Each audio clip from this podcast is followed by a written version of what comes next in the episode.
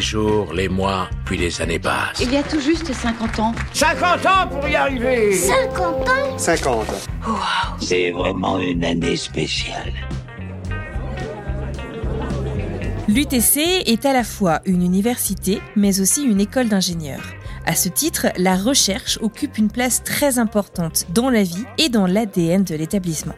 Claire Rossi est l'actuelle présidente de l'Université de technologie de Compiègne. Elle explique la place fondamentale de la recherche et de la technologie au sein de l'école.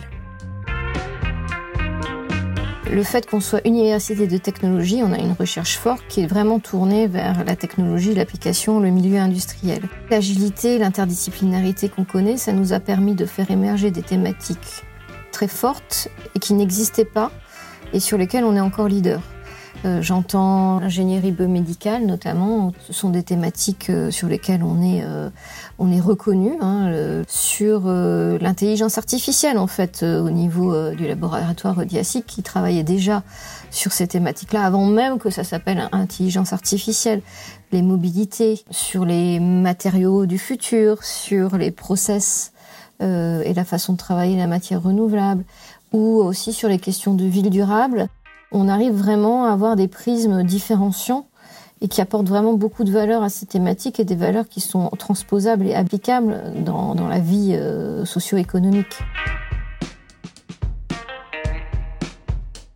Ces différentes thématiques de recherche sont en perpétuelle évolution. Et de plus en plus, on observe leur convergence sur des sujets transverses qui vont traiter en fait des transitions, des évolutions de notre société. C'est vraiment cette force de la recherche qui est bouillonnante à l'UTC. Elle est vraiment reconnue de très haute qualité. Encore une fois, par rapport à notre taille, avec un nombre de publications de plus de, presque de 400 par an, ce qui est énorme hein, comparé au nombre de chercheurs que, l'on a, euh, bah, ça montre une force en recherche et ça montre aussi que euh, ce qu'on vient chercher à l'UTC, c'est pas seulement une bonne formation d'ingénieur, mais c'est une bonne formation d'ingénieur alimentée par une très bonne recherche qui fait qu'on est toujours à la pointe et que euh, ça reste un modèle qui restera euh, toujours euh, devançant par rapport aux évolutions scientifiques et technologiques. La recherche à l'UTC, elle s'articule autour de quatre grands axes d'innovation. Les technologies bio-inspirées et le développement durable, le transport intelligent propre et sûr, l'éco-conception en termes de matériaux, d'énergie, d'équipements ou même d'habitat, et enfin les interactions hommes, systèmes technologiques et sociaux. Les huit laboratoires de l'université sont les suivants. Le biomécanique et bioingénierie, ou BMBI, connaissances, organisation et systèmes techniques, ou COSTEC, génie enzymatique et cellulaire, ou GEC, heuristique et diagnostic des systèmes complexes, chez Eudiasic, laboratoire de mathématiques appliquées de Compiègne, le LMAC, modélisation multi-échelle des systèmes urbains, Avenue, unité de recherche en mécanique, énergie et électricité, Robert Val, et enfin transformations intégrées de la matière renouvelable, le TIMR. Marie-Christine Obato est professeure de mécanique à l'UTC depuis 1998. En 2017, elle succède à Daniel Thomas, Bernard Dubuisson et Bruno Bachimon à la direction de la recherche de l'établissement. Elle revient sur la singularité du modèle UTC et sur le rapport entre l'enseignement et la recherche. L'Université de technologie de Compiègne est un modèle unique. Il a été pionnier là-dessus. Hein. C'est-à-dire que c'est une université qui forme des ingénieurs. Donc ça veut dire qu'on met la recherche au cœur de la formation. Donc ça, c'est important comme élément. Et surtout, je veux insister sur les fondamentaux euh, de, notre recherche. Hein. Les fondamentaux, c'est d'abord comprendre pour faire. Et là, on se situe vraiment dans les, dans les marches des sciences pour l'ingénieur. Hein. La connaissance pour faire. Et utile. C'est une pertinence sociétale et socialement responsable. Et le troisième, c'est pour faire quoi? C'est pour faire des systèmes sûrs et durables. Donc ces fondamentaux-là qui existent, vous voyez bien qu'ils sont toujours, je dirais, dans l'air du temps et qui le seront toujours. Et tout ça, au final, ça va vraiment donner un sens à l'innovation technologique. Pour parler de la recherche au sein de l'UTC, quoi de mieux que d'aller directement dans les laboratoires? Je vous propose donc de plonger dans certains de ces laboratoires, en commençant par Costec. Serge Bouchardon se spécialise dans les projets interactifs de formation à l'UTC au sein même du laboratoire COSTEC, un laboratoire qui travaille sur les rapports entre hommes, technique et société. Lui-même passionné d'informatique et de multimédia, c'est aussi un amoureux des mots. Comme il le dit lui-même, il y a sans doute peu d'unités de recherche dans le monde dans lequel il aurait pu combiner ces deux passions. Le laboratoire Costec a été fondé en 1993 pour structurer un ensemble de travaux au croisement des sciences cognitives et de la philosophie sur les conditions techniques de la constitution des connaissances et de l'expérience vécue. Et ensuite, le laboratoire s'est enrichi de nouvelles thématiques, par exemple les nouvelles pratiques sociales autour des supports numériques, les mutations socio-techniques propres au capitalisme contemporain, ou encore l'étude des technologies médicales et du soin. Aujourd'hui, le COSTEC développe une recherche sur l'ingénierie dite soutenable et son rôle dans la transition écologique, et ainsi le COSTEC s'empare des grands défis contemporains, la transition, le vivant, le soin. Le sigle COSTEC veut dire connaissance, organisation et système technique. Le COSTEC met en œuvre une recherche technologique articulant le faire et le comprendre. Comprendre pour faire, mais aussi faire pour comprendre. Et donc il s'agit, en même temps que l'on cherche à comprendre et pour comprendre, de participer à la conception, à la réalisation de dispositifs concrets. Il s'agit notamment d'équiper la recherche SHS par des dispositifs technologiques développés in situ pour les besoins des chercheuses et des chercheurs, faire pour comprendre, et donc les techniques ne sont pas seulement l'objet des recherches de Costec, elles en sont aussi le moyen. Et Costec développe une recherche SHS en environnement technologique, mais aussi une recherche technologique en SHS, en sciences humaines et sociales.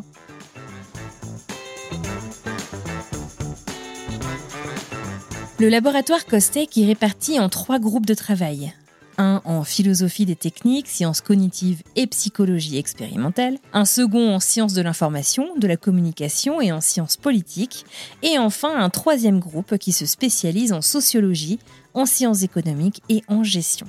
Alors je vous le disais, les passions de Serge Bouchardon, c'est l'art, la littérature et le numérique.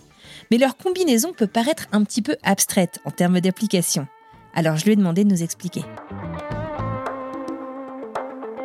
En fait, on, s'aperçoit qu'on n'a jamais autant écrit qu'avec l'avènement du numérique. Hein. Et on peut d'ailleurs avancer que le numérique, c'est avant tout de l'écriture. Et donc, il est important de situer le numérique dans la longue histoire des supports et des pratiques de l'écrit. Alors, ce que je trouve intéressant euh, et qui est peut-être singulier dans cette question de l'écriture numérique, c'est que c'est une écriture par, pour et avec la machine. Donc, il y a ce qu'écrit la machine, ce qu'écrit le programmeur de cette machine, et ce qu'écrit l'utilisateur ou l'utilisatrice de cette machine. Et ces trois niveaux sont intimement liés et comprendre en fait euh, ce moment singulier dans, dans l'histoire de l'écrit, ça nécessite de comprendre les possibles et les tensions entre ces trois niveaux. Alors, si je prends un exemple, on parle beaucoup de ChatGPT actuellement, hein, mais bon, ça fait, ça fait quand même pas mal de temps qu'on est confronté à des contenus écrits, générés par des robots auxquels euh, nous réagissons.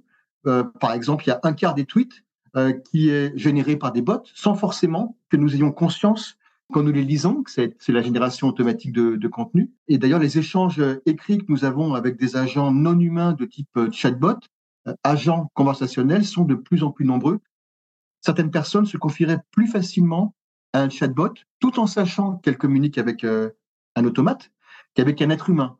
Voilà, donc ce qui m'intéresse dans, cette question de, de l'écriture ou des écritures euh, numériques, c'est la façon dont justement elle reconfigure la notion même d'écriture, puisqu'on parle d'écriture multimédia, avec des formes sémiotiques différentes, évidemment le texte au sens linguistique, mais des images, des sons, des vidéos, l'écriture interactive, puisqu'on va interagir avec un programme, hein. l'écriture hypertextuelle, c'est un exemple d'écriture interactive, et puis euh, également d'écriture collaborative.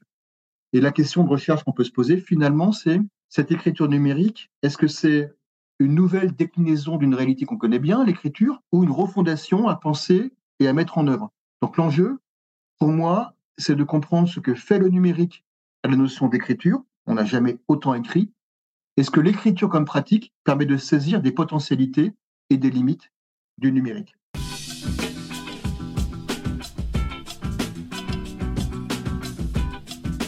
Je vous propose de continuer notre découverte des laboratoires de l'UTC en nous intéressant cette fois-ci au laboratoire Roberval. Jérôme Favergeon est professeur au sein de l'établissement depuis 2004. Il a dirigé le département du génie mécanique pendant 5 ans, puis a pris la direction du laboratoire Roberval qu'il occupe encore aujourd'hui. Jérôme Favergeon m'explique que plus de 160 personnes travaillent au sein du laboratoire Roberval, parmi lesquelles une petite moitié de doctorants.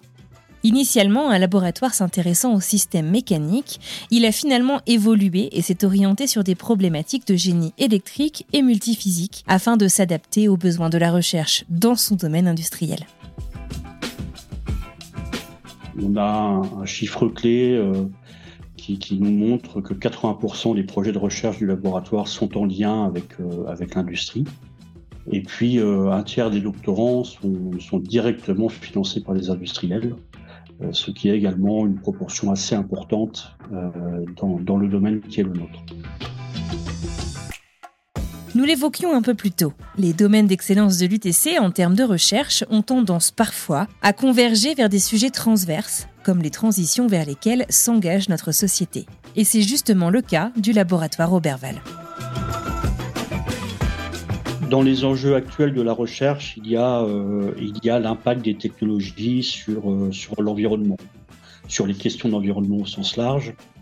En fait, quand on prend un petit peu le recul nécessaire sur ce qu'on fait depuis un certain nombre d'années, on s'aperçoit que beaucoup de nos actions, en fait, ont comme objectif, même si c'est souvent des objectifs un peu cachés, de répondre euh, à un certain nombre d'éléments liés aux enjeux environnementaux. Par exemple, l'allègement des véhicules qui conduit à économiser euh, du carburant sur un véhicule, c'est indirectement un bienfait pour l'environnement.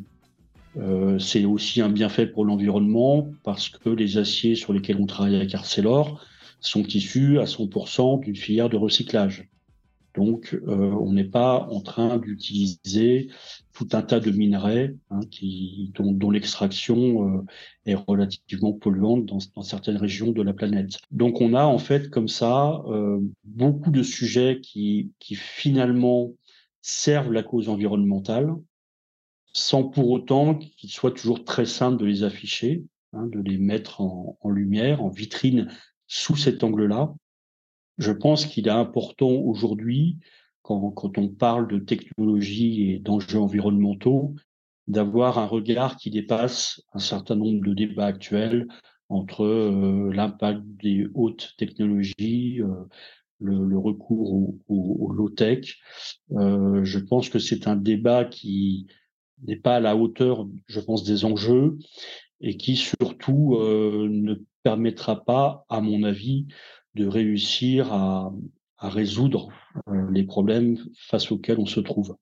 Il y a là, je pense, euh, tout un travail de communication, tout un travail de pédagogie euh, pour mieux comprendre comment la recherche, notamment dans nos domaines qui sont ceux du laboratoire Robert Val, contribue déjà et peuvent continuer à contribuer à améliorer, enfin en tout cas à réduire l'impact environnemental de, des technologies.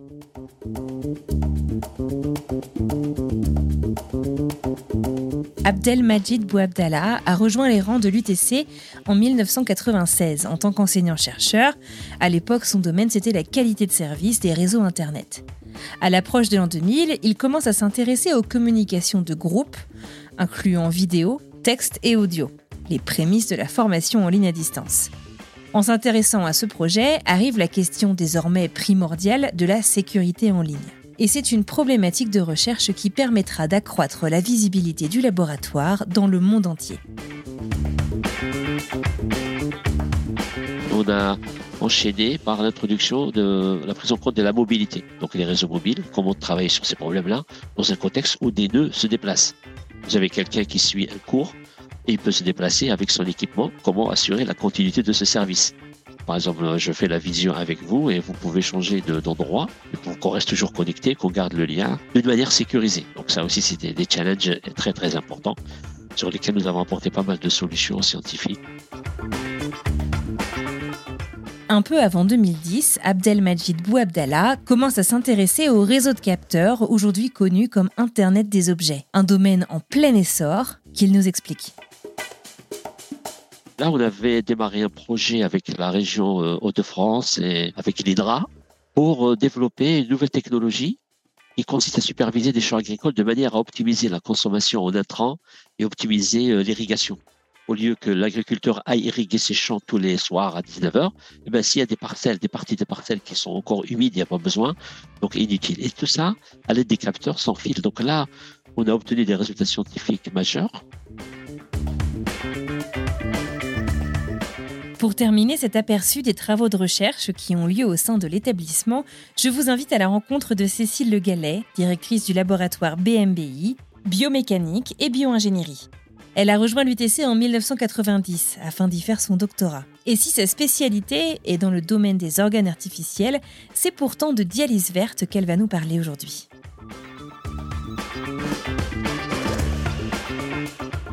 Alors, la dialyse ou l'hémodialyse, c'est une technique qui permet euh, en fait de soigner les patients qui sont en insuffisance rénale chronique, euh, dont les reins ne fonctionnent vraiment euh, plus du tout et pour lesquels le seul traitement qui marcherait parfaitement, ça serait de leur faire une, greffe de rein, donc de, faire une transplantation rénale.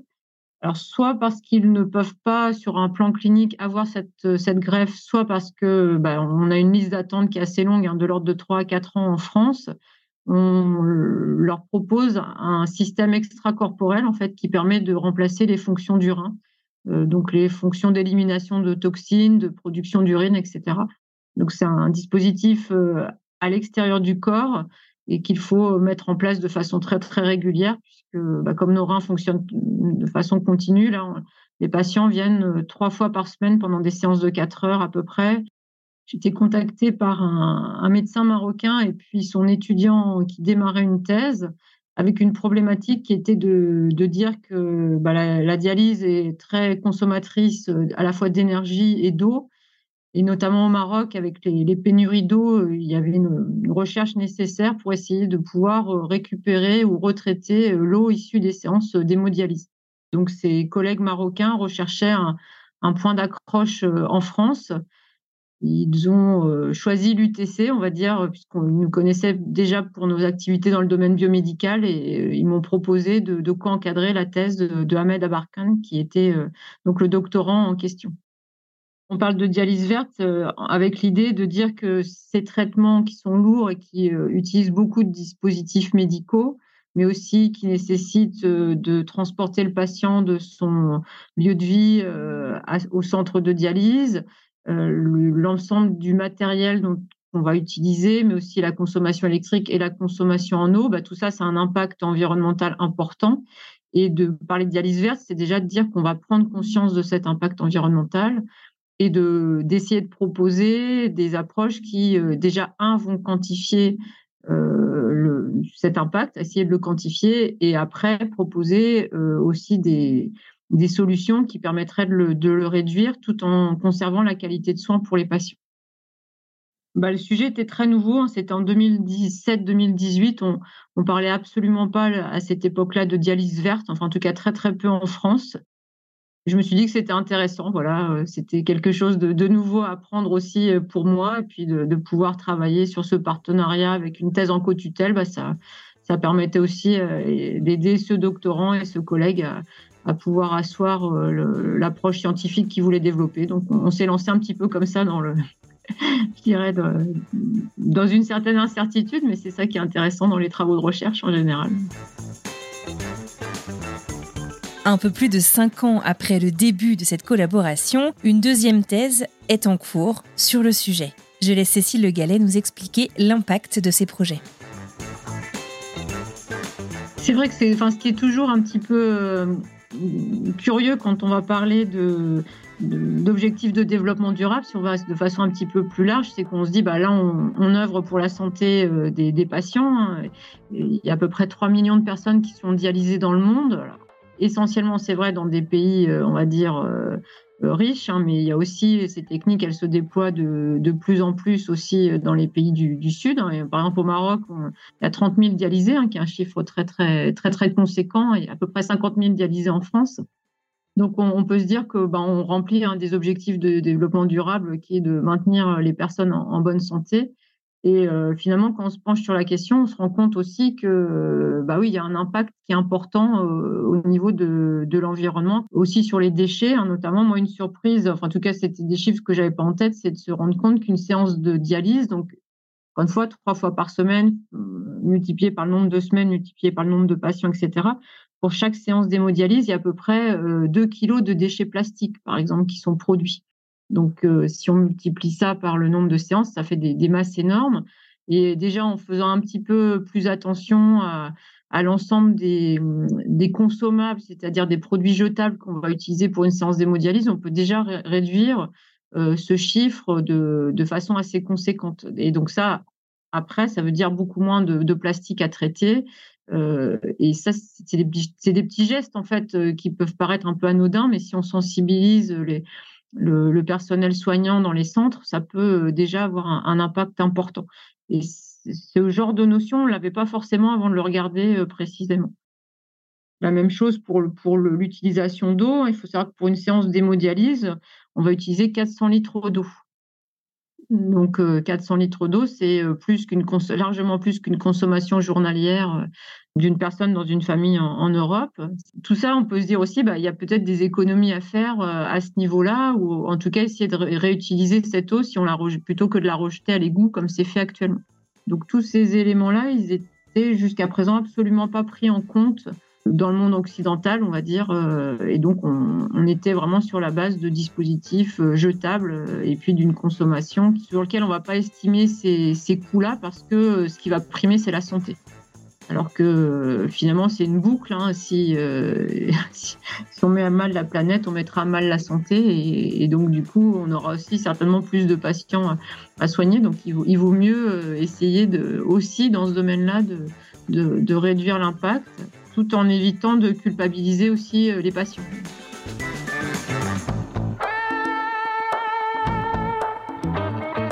L'UTC, ces huit laboratoires, ces domaines d'excellence, ces six départements, ces enseignants-chercheurs, professeurs, personnel administratif, de maintenance ou opérationnel, et bien entendu étudiants, contribuent tous, chacune et chacun, à écrire l'histoire de l'UTC.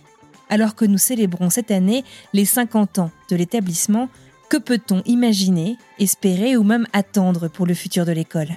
C'est la question que j'ai posée pour conclure ce podcast à Claire Rossi, l'actuelle présidente de l'UTC.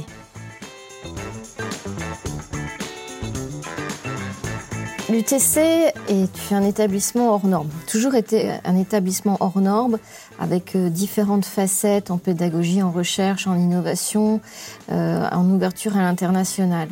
Mais euh, ce modèle qui était très disruptif 50 ans auparavant, c'est un petit peu normalisé.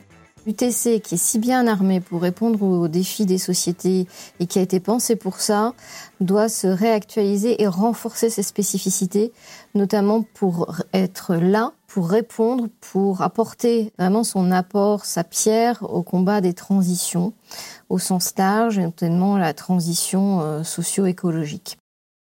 Je pense qu'en renforçant nos spécificités d'interdisciplinarité, de recherche interdisciplinaire, de pédagogie modulaire avec le apprendre à apprendre, apprendre à trouver des nouvelles solutions, on a une façon de penser à l'UTC qui est euh, inégalée ou inégalable et qui permet toujours de trouver par justement euh, l'enchevêtrement de, disciplines, par euh, des façons d'aborder les problèmes différents, d'arriver à des solutions qui n'existent pas ou qui n'auraient pas été pensées par une autre façon d'aborder les choses. Donc redonner cette spécificité à l'UTC, redonner la confiance aux personnes dans l'UTC, qu'on a cette valeur-là, c'est quelque chose qui est déjà un élément marquant. Mais évidemment, en termes concrets, hein, pour moi, les projets que, les objectifs que je porte pour l'UTC se divise en différents axes, c'est-à-dire cet axe qui est renforcer nos spécificités, euh, afficher clairement euh, des thématiques de recherche et de formation en lien avec les transitions, mais aussi euh, continuer à cultiver ce lien de proximité avec les entreprises, augmenter nos surfaces d'échange avec les entreprises parce que si on ne se passe pas comme catalyseur de la création de solutions et le transfert vers, les entreprises, c'est aussi une des spécificités de l'UTC. Donc redonner aussi plus de force auprès euh, des entreprises du territoire, auprès des grands groupes, auprès des entreprises nationales et internationales pour qu'on mène ce combat ensemble. Donc je pense que ça, c'est quelque chose d'essentiel. Et ensuite, ben justement, travailler avec ces réseaux d'alliances qu'on a su créer depuis longue date, euh, au national, en région, à l'international, qui est une force de l'UTC. On est un établissement qui est finalement pas très grand en termes de taille. Euh, on est une petite université, mais on a un réseau immense euh, académique à l'international avec les entreprises. On a une aura, euh, un rayonnement qui ne sont pas à négliger. Travailler sur nos alliances pour vraiment apporter notre place en complémentarité, ça c'est quelque chose de très important. Et puis le dernier élément qui est euh, plus un élément sur le développement durable et la responsabilité sociétale, c'est vraiment justement de, travailler pour qu'on soit exemplaire en interne, qu'on se sente fier en fait euh, de nos actions. Et euh, j'ai envie de dire que l'on fasse vraiment des choses qui sont réelles et qui se voient par des actions plutôt que des longs discours. J'ai jamais été quelqu'un qui, euh, qui adhère à des, longs discours, mais qui, euh, qui travaille beaucoup la preuve par la, par l'action, en fait. Et donc, qu'on soit démonstrateur de, de nos pensées, de nos, de nos solutions, et qu'on accompagne l'ensemble, les personnels, les étudiants, nos partenaires dans ces évolutions en se redonnant du temps et en se redonnant notre agilité et surtout cette fierté d'appartenir à un établissement qui est en fait hors norme. C'est la fin de ce cinquième et tout dernier épisode de notre série de podcasts UTC 50 ans d'histoire. Un grand merci à Cécile Le Claire Rossi, Marie-Christine Aubateau, Abdelmajin Bouabdallah, Jérôme Favergeon et Serge Bouchardon pour leur participation. Vous venez d'écouter le dernier épisode d'une série consacrée aux 50 ans de l'établissement et portant sur la mission de recherche de l'école. Si cette série vous a plu, partagez-la autour de vous, donnez-lui 5 étoiles sur Apple Podcast ou encore Spotify et laissez-lui un avis. Merci infiniment d'avoir suivi cette série de podcasts. UTC 50 ans d'histoire est un podcast habillé et mixé par Alice Krief et réalisé par moi-même, Anne-Fleur Andrely. À bientôt.